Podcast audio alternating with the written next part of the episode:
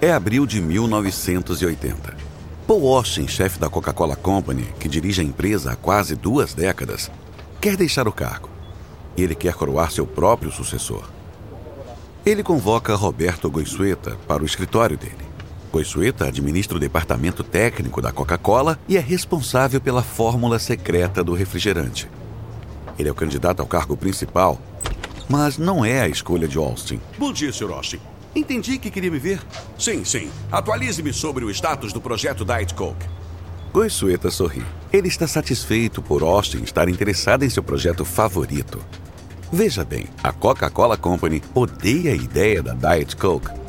Quando o refrigerante dietético se tornou algo relevante no início dos anos 60, falava-se de uma Coca-Cola de baixa caloria.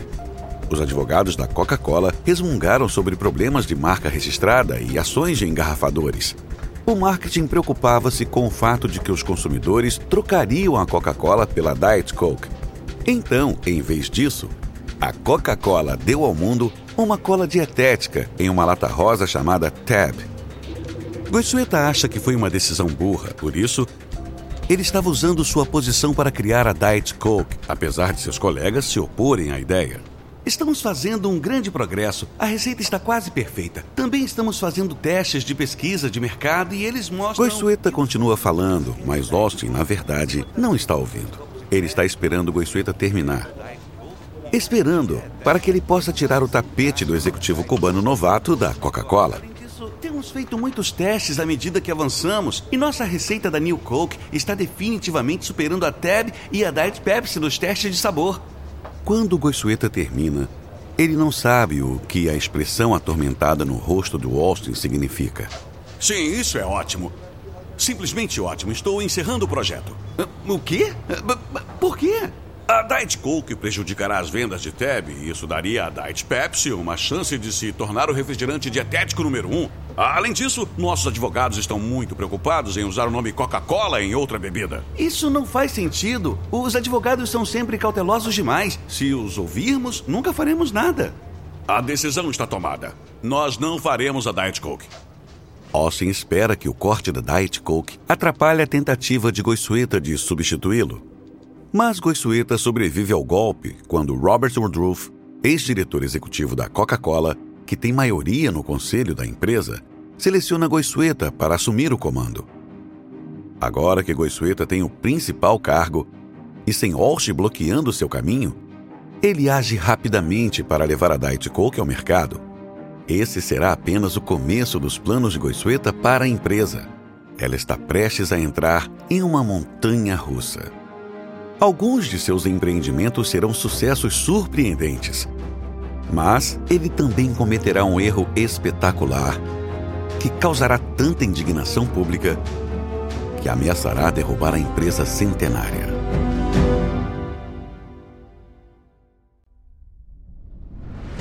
Da Wondery, sou Arnaldo Ribeiro e estas são as Guerras Comerciais.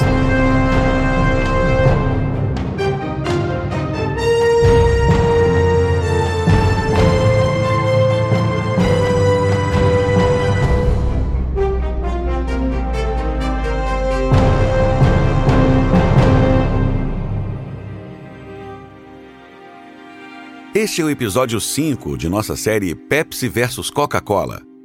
Nada é sagrado. No último episódio, a Pepsi ultrapassou a Coca-Cola nas vendas no varejo, graças à alta eficácia do Pepsi Challenger. Mas agora a Coca-Cola tem um novo líder ousado com um novo plano que ele acredita que derrotará a Pepsi. Em março de 1981, e a elite da Coca-Cola está escondida em um resort em Palm Springs. Na plateia estão 50 dos principais tomadores de decisão da Coca-Cola. E no palco está Roberto Goizueta, o novo diretor executivo. Goizueta só está no cargo há algumas semanas e este é seu grande dia. Seu momento de definir o caminho para o futuro da bebida mais famosa do mundo. Mas Goizueta não é um orador público natural e está lutando para inspirar seus generais. Uh, vocês todos têm, uh, desculpe, uma cópia de nossa nova estratégia. É. Um, chamada de Estratégia para os Anos 80. Ela. Ela explica para onde a Coca-Cola está indo. Os executivos deram uma olhada na estratégia de Goiçueta e não ficaram impressionados. Bobagens de gestão. O deve ser ousado, criativo e ambicioso, de sempre. O material de livros de liderança de segunda categoria. Coisueta sabe que eles acham isso. Então, agora ele precisa convencê-los de que está falando de negócios. Não subestimem nossa nova estratégia. As poucas empresas que. As poucas empresas bem-sucedidas estão sempre lutando para vencer. É quase doloroso de assistir. Então, Goiçueta recebe uma centelha de entusiasmo e fala com mais determinação. Isso significa que não pode haver nenhuma vaca sagrada. Nós não podemos ser impedidos pelos velhos hábitos.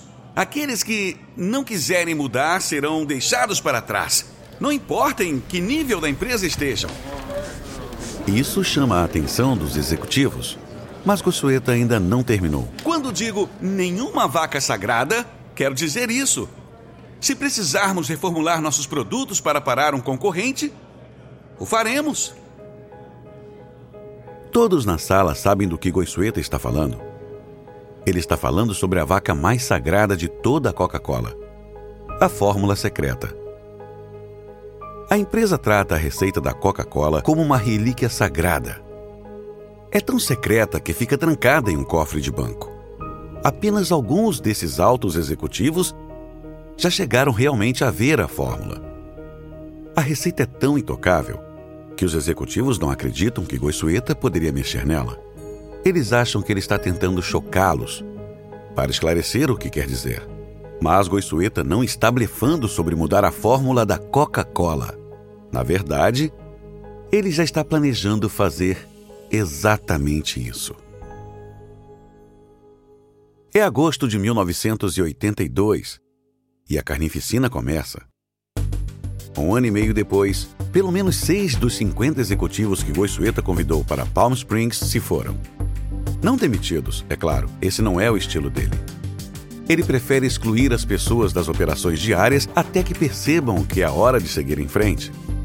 Ele também está se livrando das subsidiárias supérfluas. A Coca-Cola coleciona uma porção delas desde os anos 60.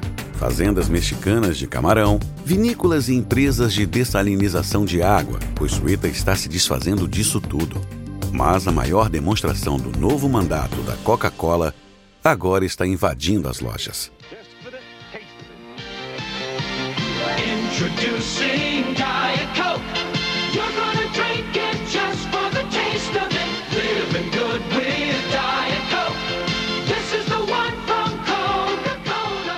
Acabar com a aversão da empresa à Diet Coke é sua maior jogada até então. Coisueta gasta 250 milhões de dólares no lançamento da Diet Coke, mas vale a pena. Em um ano, a Diet Coke se torna o refrigerante dietético número um. Mas a Diet Coke não é o único grande sucesso da Coca-Cola em 1982. Depois de anos sendo derrotado pelo Pepsi Challenge, a Coca-Cola finalmente encontrou uma maneira de revidar. E o está fazendo com a ajuda do comediante Bill Cosby. A verdade é que, ano após ano, as pessoas bebem mais Coca-Cola que Pepsi. Isso é um fato. Ótimo sabor, muito refrescante. Deixe os outros caras jogarem. Você sabe o resultado. Coca-Cola é o que querem. Naquela época, Cosby é uma das estrelas de TV mais confiáveis da América e suas críticas destroem a fé do público no Pepsi Challenger. Então a Coca-Cola dá o golpe final na campanha publicitária formidável de sua rival. Ela diz às engarrafadoras da Pepsi que, se levarem o Pepsi Challenge para sua área, a Coca-Cola retaliará com uma blitz promocional e uma guerra de preços na freguesia deles. Essencialmente, contrarie a Coca-Cola e você será aniquilado. Temendo um ataque direto da Coca-Cola, as engarrafadoras de Pepsi param de apoiar o Pepsi Challenge. No final de 1983, a campanha está morta. A Coca-Cola rouba o ímpeto da Pepsi bem quando Roger Enrico, o novo chefe da Pepsi, está assumindo as rédeas. Sem o Pepsi Challenge, a empresa precisa de uma nova mensagem. Então Henrico relança a campanha da Geração Pepsi, voltada para jovens da década de 1960, como Pepsi, a escolha da nova geração.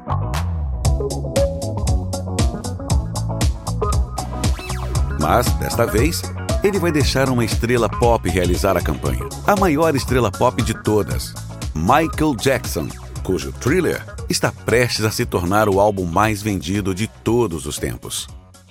Henrico se encontra com o promotor de Jackson, Don King, que pede sem nenhum constrangimento muito dinheiro. 5 milhões de dólares. Esse é o preço. Estamos falando de Michael Jackson. Ele é maior que Deus. Não vamos pagar 5 milhões de dólares. Ninguém nunca recebeu isso por um comercial. Esse preço é simplesmente ultrajante. Sim, é um preço ultrajante. Mas é o que você vai pagar, porque é o que vale. Henrico reflete sobre o valor. Ele lembra que a Coca-Cola pagou 15 milhões de dólares para patrocinar as Olimpíadas. Talvez 5 milhões para a maior estrela do mundo não seja tão ruim. Algumas semanas depois, na conferência de imprensa que anunciou o acordo, Henrico finalmente conhece Jackson. Henrico não sabe o que dizer para a estrela dolorosamente tímida. Então os dois ficam ao lado um do outro em um silêncio constrangedor. Finalmente, Jackson se inclina para Henrico e sussurra: Vou fazer a Coca-Cola desejar ser a Pepsi. Mas quando a equipe de publicidade da Pepsi vai a Los Angeles para mostrar seus planos a Jackson, as coisas desmoronam. Depois de examinar o roteiro do anúncio, Jackson fala: É bom, mas eu não gosto da música. Tudo bem, tudo bem. Podemos mudar isso. E também não gosto do anúncio. Um, o que ele tem de errado? Ele mostra meu rosto. Meu rosto aparece demais na tela. Os publicitários estão sem palavras. 5 milhões de dólares e Jackson não os deixa mostrar o rosto dele? A reunião termina com Jackson se recusando a aprovar o comercial. O acordo oscila à beira do colapso. Finalmente, Jackson concorda em encontrar a equipe de publicidade da Pepsi novamente para explicar suas ideias. Não mostre meu rosto imediatamente. Vocês devem mostrar os meus símbolos de relance às pessoas, meus sapatos, minha luva branca, minhas posições de dança. Então, nos segundos finais, revelar o meu rosto. Essa é uma ideia muito bacana, pensam os publicitários. Ok, podemos fazer isso, mas e a música? Por que vocês simplesmente não usam Billie Jean? A equipe de publicidade quase cai da cadeira com a chance de usar a líder das paradas de sucesso de Jackson. É janeiro de 1984. As filmagens estão em andamento no Shrine Auditorium em Los Angeles. Lá dentro, uma multidão de fãs de Jackson acena com copos de Pepsi para a estrela. Ele dança no palco enquanto a equipe de filmagem da Pepsi captura seus movimentos. Mas então, na sexta tomada, ocorre um desastre. Uma bomba de flash de magnésio explode antes da hora e põe fogo nos cabelos de Jackson. Por alguns segundos, Jackson dança sem perceber, até desmaiar. A equipe corre para o palco para apagar as chamas. Afaste-se, pessoal! Afastem-se! Jackson é levado de ambulância às pressas para o hospital com queimaduras de segundo grau. Paparazzi e multidões de fãs esperam por ele no hospital. Ao ser retirado da ambulância, ele levanta levemente a mão direita. A luva branca brilhante ainda está nela. Por um momento, parece que o maior acordo de publicidade da história acabou. Os advogados de Jackson ameaçam processar. Por fim, a Pepsi concorda em doar um milhão e meio de dólares ao hospital de queimados que tratou Jackson. O show vai continuar. Em fevereiro de 1984, a empolgação com os anúncios vira febre. Mais de 80 milhões de pessoas se sintonizam na MTV apenas para ver a estrela dos novos comerciais da Pepsi. Michael Jackson acaba de dar um novo significado para Rei do Pop.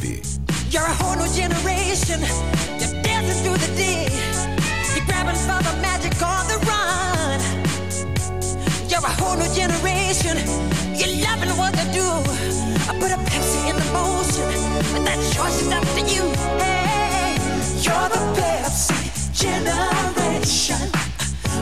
Com Billy Jean ecoando em seus ouvidos, Os principais executivos da Coca-Cola estão ocupados na sede da empresa em Atlanta, tramando o que fazer. Graças a Michael Jackson, a Pepsi está sugando a participação de mercado da Coca-Cola. Goiçueta está pronto para lhe dar um chute no saco. Temos uma resposta em potencial. New Coke. A receita está pronta e realizamos testes de sabor com quase 200 mil pessoas. A New Coke bate a Pepsi, sem margem para dúvidas. É a melhor cola. A questão é o que fazer com isso.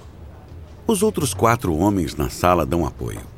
A Pepsi vem tirando a vantagem da Coca-Cola há mais de 20 anos. Eles sabem que a empresa deve reagir. Eles rapidamente concordam em lançar a New Coke.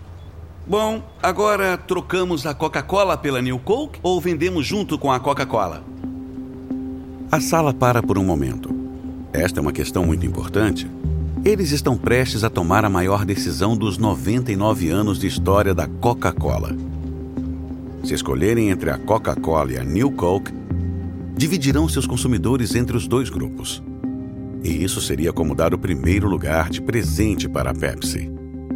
A escolha parece óbvia. O veredito deles é unânime. A New Coke substituirá a Coca-Cola. Sexta-feira, 19 de abril de 1985. Sede da Pepsi, Port Chase, Nova York. O diretor executivo da Pepsi, Henrico, está no escritório quando sua secretária liga. Estou com o Sr. X na linha. Isso chama a atenção de Henrico. O Sr. X é seu espião na Coca-Cola, uma fonte regular de informações sobre a arca inimiga da Pepsi.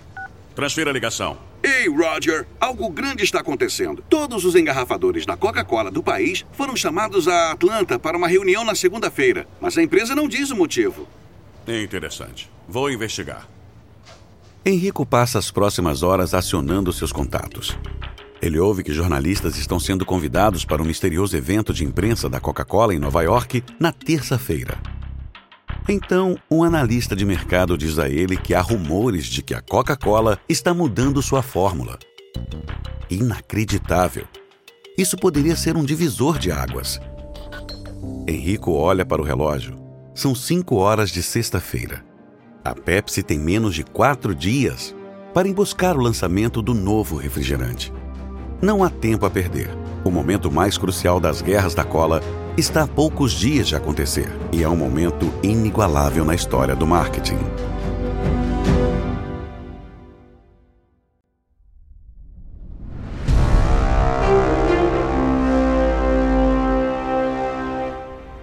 Terça-feira, 23 de abril de 1985. Roberto Goiçueta está andando de um lado para o outro em sua suíte de hotel em Manhattan. Dentro de poucas horas, ele revelará a New Coke para o mundo. É o maior anúncio da história da Coca-Cola. E Goiçueta sente a pressão dessa decisão excepcional. Ele tenta se distrair lendo o jornal de manhã. E então. Mas o que. Sim, um anúncio da Pepsi de página inteira. A manchete? A outra acaba de vacilar. O chefe da Pepsi, Roger Henrico, está declarando vitória nas guerras da cola. O que ele quer dizer é que, ao mudar a receita da Coca-Cola, estão admitindo que a Pepsi tem um sabor melhor. E para marcar a ocasião, Henrique está dando uma festa na rua com Pepsi grátis, a poucos quarteirões do lançamento da New Coke. Coistueta joga o jornal de lado. Ele não pode deixar a Pepsi pegá-lo, não agora. Ele precisa manter o foco. Uma hora depois, está informando aos investidores de Wall Street sobre o plano da New Coke.